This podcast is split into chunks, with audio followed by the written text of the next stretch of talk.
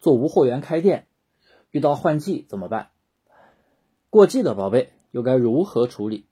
很多人疑惑的就是，哎，我们做淘宝店群，我们没有货，好不容易做起来的爆款，遇到换季了，应该怎么办呢？之前的爆款数据下去了，是不是又要重新打造爆款呢？会不会非常的难？过季的宝贝又该如何处理呢？我今天通通给你们讲明白。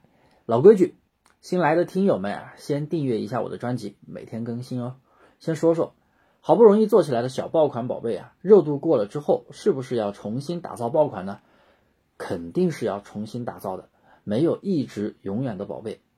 那会不会又要什么都从头做起，非常难呢？并不是，我们要想提升效率啊，你必须要提前去上架和打造下一个季度的产品，至少得提前一个月。为什么呢？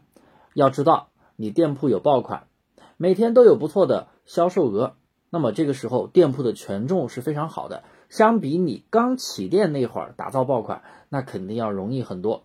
你做新品的速度是非常快的。所以呢，我们要借着店铺有很好的权重的时候，提前的去布局下一个季度的产品，这样你的爆款宝贝数据下滑之后，马上就会有新的小爆款出来，无缝对接，而不是说等你的爆款全部下滑了，然后正好啊等到了下一个季度的开始，你再去打造，那么这个时候你的店铺权重已经没有之前那么好了，那么做起来就会比较慢。咱们继续来讨论下一个问题。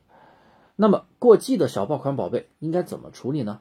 那既然是小爆款，有些宝贝它都会反季销售的，所以你可以继续保持上架状态，它有流量也继续卖就行了。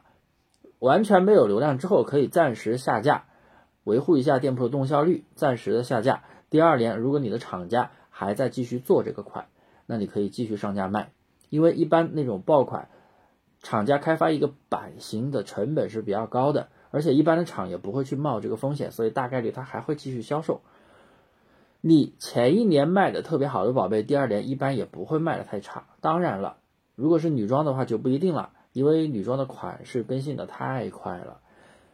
总之，跟上节奏就行了。总归到底，小爆款的数据如果因为季节过了而下滑，你根本不要担心，一定要。提前布局下一个季度的产品，一定要记住提前布局，因为店铺在有小爆款的时候权重是最好的，那么新品出单的速度远远超过于你店铺刚开始的那会儿。